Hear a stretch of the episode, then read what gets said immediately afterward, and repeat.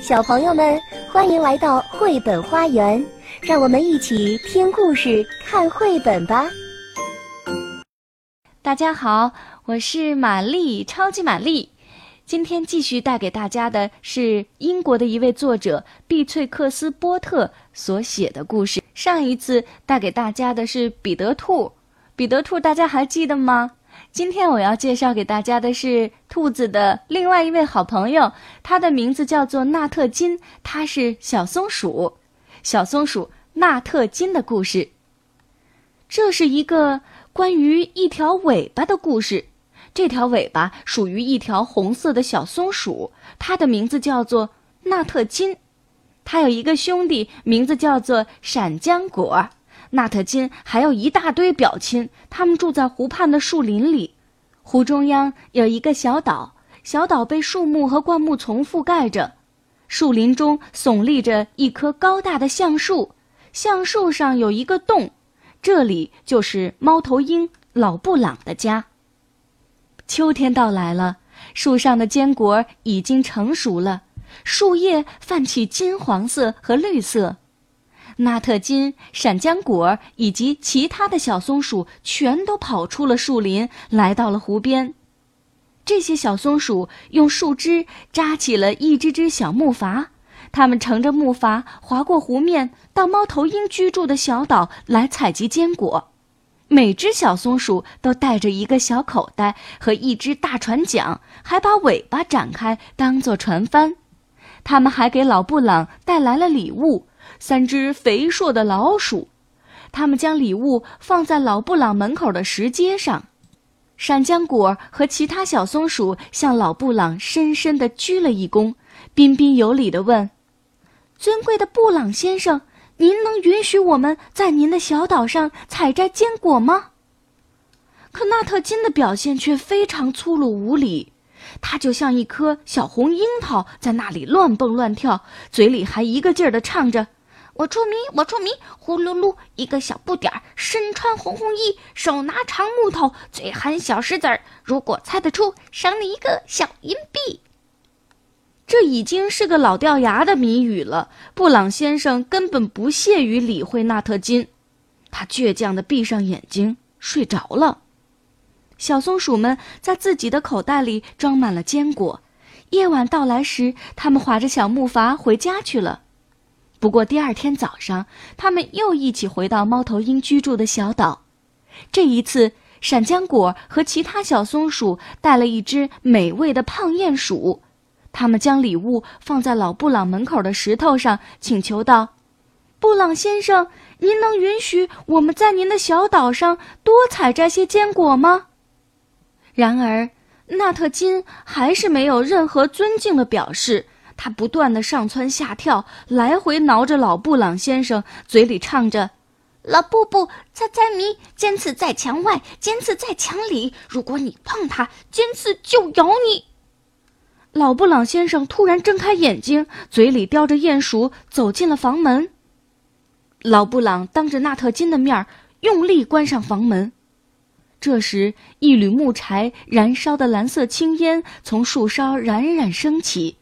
纳特金透过锁孔往老布朗的房间偷看进去，并唱道：“房间里满满，树洞里满满，可是你却装不满一个小碗。”小松鼠们找遍整座小岛，将坚果装满了他们的小口袋，可纳特金却收集了一些黄色的、猩红色的橡果，一边坐在山毛榉树桩上玩着弹珠。一边监视着老布朗的房门。第三天，小松鼠们早早就起床了，一起到湖边去钓鱼。他们钓到七条肥胖的小鲤鱼，作为送给老布朗的礼物。他们划过湖面，将木筏停在老鹰岛上一个弯曲的栗子树下。闪浆果和其他六只小松鼠每个都带着一条肥大的鲤鱼。但是纳特金依然毫无礼貌，他没有给老布朗先生带来任何礼物。他跑在最前面，嘴里唱着：“有人在荒野曾经问过我，大海里有多少草莓果？我想了想，回答道：正像树林中的红哈林鱼一样多。”虽然答案已经很清楚，老布朗先生对这些谜语还是毫无兴趣。第四天，小松鼠们带来的礼物是六只肥胖的甲虫。对老布朗来说，它们就像李子布丁里的李子一样美味可口。小松鼠们将每只甲虫都用树叶精心地包裹起来，并且用松针将它们固定。不过，纳特金还是像以往一样无理地唱着：“老布布，猜猜谜，英格兰面，西班牙馅儿。”雨水将它们粘成团儿，放进口袋中，再用细线系。你若猜出来，戒指送给你。纳特金真是太滑稽了，因为他根本没有任何戒指可以送给老布朗。其他小松鼠在灌木丛中上下寻找坚果，纳特金却在石楠丛里收集着花绒球，然后在上面插满了松针。第五天，小松鼠们带来的礼物是野花蜂蜜，它们是如此的香甜浓稠。当小松鼠们将礼物放在老布朗门口的石头上时，它们忍不住舔起了自己的手指头。这些野蜂蜜可是小松鼠们从山顶的一个马蜂窝里偷来的。可是纳特金却蹦蹦跳跳的又唱了起来。嗡嗡嗡嗡嗡嗡！我翻过小山顶，遇见一个瘦猪群，脖子黄澄澄，脊背黄澄澄。嗡嗡，越过小山顶。老布朗先生将目光转向一旁，对纳特金的无礼十分厌恶。不过他还是吃光了所有的野蜂蜜。小松鼠们又将坚果装满了他们的小口袋。可是纳特金却一直坐在一块平坦的大岩石上，用一个山楂果击打着绿色的松果，玩起了游戏。第六天是一个星期六，小松鼠们最后一次来到小岛。这一次，他们抬着一个用灯芯草编织的小篮子，里面装着一颗新鲜的鸡蛋，这是他们给老布朗先生最后的礼物。可是纳特金却跑在最前面，笑着叫着：“河中睡着一个小鼓包，白床单绕在脖子上。四十个医生，四十个工匠，无法让小鼓包坐端庄。”老布朗先生对鸡蛋的确产生了兴趣，他睁开一只眼睛，然后又闭上了，依然一言不发。纳特金更加放肆起来。老布，老布，马龙头，马龙头，在国王厨房的大门口。国王所有的马和国王所有的兵没法拉动的马龙头，没法让他离开厨房的大门口。